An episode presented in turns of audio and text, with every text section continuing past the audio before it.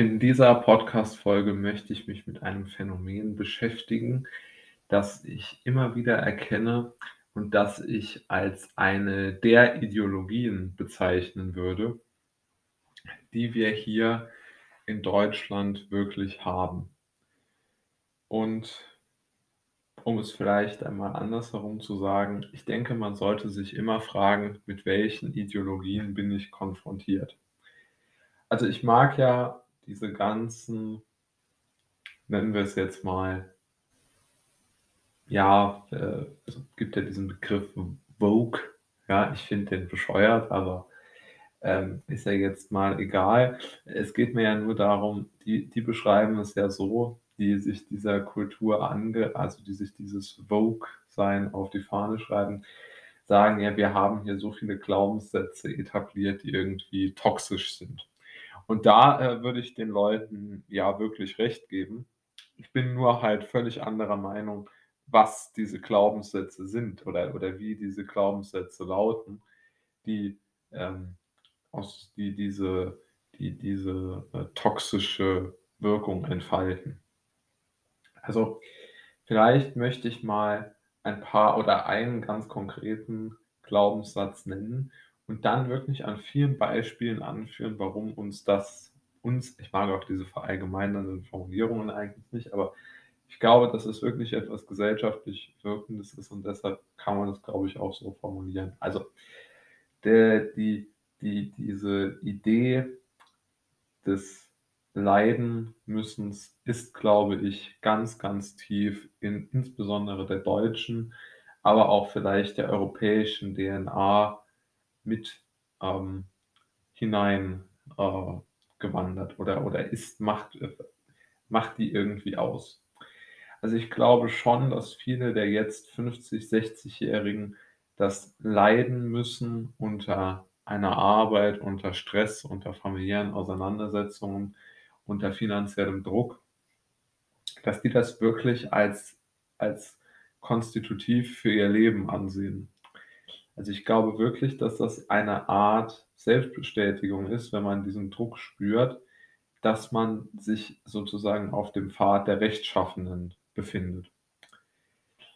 Also es gibt ja wirklich diese, ja, wenn man sagen will, die, die, die christliche Definition von Leiden ist ja, äh, so kann man vielleicht wirklich so plakativ sagen, äh, Christus am, am Kreuz und, und, und der das Leid auf sich nimmt und, und das Leid so als in den absoluten Mittelpunkt stellt.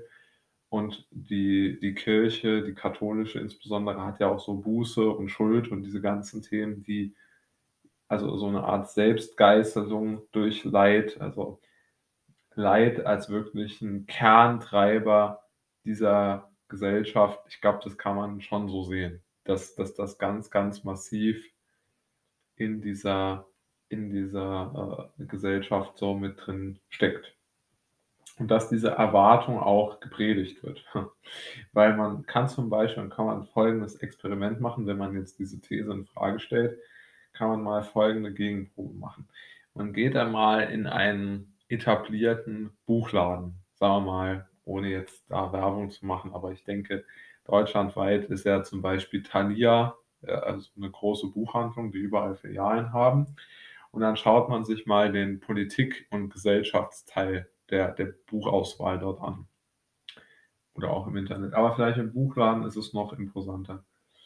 Und dann schaut man sich mal an, wie viele Bücher man zu dem Thema findet oder unter der Überschrift findet, uns geht es zu gut. Deshalb läuft es nicht.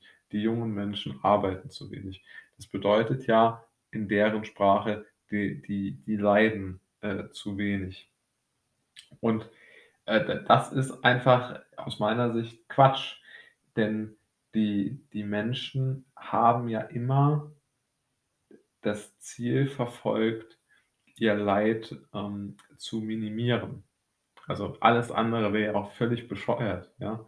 Also es käme ja niemand auf die Idee zu sagen, man versucht, das, das Leid auf einem konstanten Niveau zu halten, sondern alle Weiterentwicklung, alle Technologie dient ja dazu, Leid zu zu unterdrücken oder oder zu eliminieren, ja? Also, mit mit der Entwicklung der der Spülmaschine hat man die langweilige Arbeit des Abwaschens eliminiert zum Beispiel.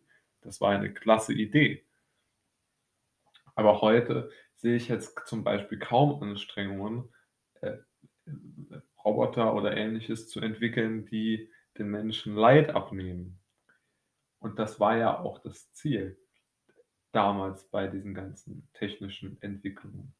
Und ich glaube, heute ist es so, dass trotz der ganzen wirtschaftlichen Schwierigkeiten, trotz der extremen finanziellen Belastung für fast alle Menschen in Europa, die die wirklich extrem viel für für ihr Leben ausgeben müssen, also die wirklich nur noch arbeiten gehen, um um zu um zu leben und nicht mehr, um irgendwie was dann mit dem Geld noch anderes machen zu können.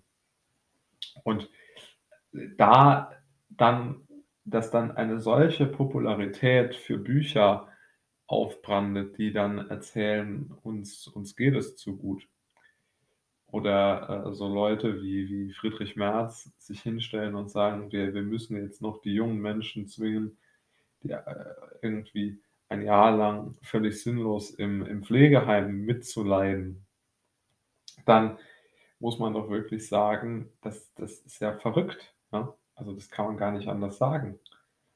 Also, warum dieses Leid so zur Ideologie gemacht wird, das verstehe ich nicht. Ja, muss ich ehrlich sagen, erschließt sich mir nicht. Und ich denke auch, es hat viel mit mit der mit der tatsächlichen Meinung zu tun, die sehr, sehr weitläufig verbreitet ist, dass Leiden der Weg zur Rechtschaffenheit wäre. Also, dass man nur durch Leid, durch Sorgen, durch Angst irgendwo einen gewissen, ähm, Pfad in seinem Leben, äh, hätte. Und wenn man nicht leidet also, es ist ja zum Beispiel auch negativ konnotiert, wenn man morgens ausschläft, zum Beispiel. Jetzt nur mal 'ne Frage. Und aber das bedeutet eigentlich nur, dass man so lange schläft, wie man müde ist. Also, ist ja eigentlich eine vermutlich körperlich sinnvolle Sache. Aber man man darf es nicht, weil es kein Leid erfordert. Ist ja auch eine häufige Formulierung, die man hört von Menschen, die sich gegen, äh, Arbeitslosenunterstützung, äh, aussprechen, dass die sagen: „Ich muss morgens aufstehen und die können liegen bleiben.“ Ist natürlich wirtschaftspolitisch nicht so, aber rein technisch gesprochen ist es ja rein biologisch gesehen für die Gesundheit vermutlich sogar besser, wenn man liegen bleibt, anstatt wenn man immer zu wenig schläft, weil man dadurch ja sich gesundheitliche Risiken mit ins Haus holt. Und all diese Dinge sind wirklich für mich ganz klare Faktoren, die zeigen, so kann man, glaube ich, nicht mehr dieser oder man sollte sich zumindest klarmachen, dass wir diese Ideologie des Leidens haben.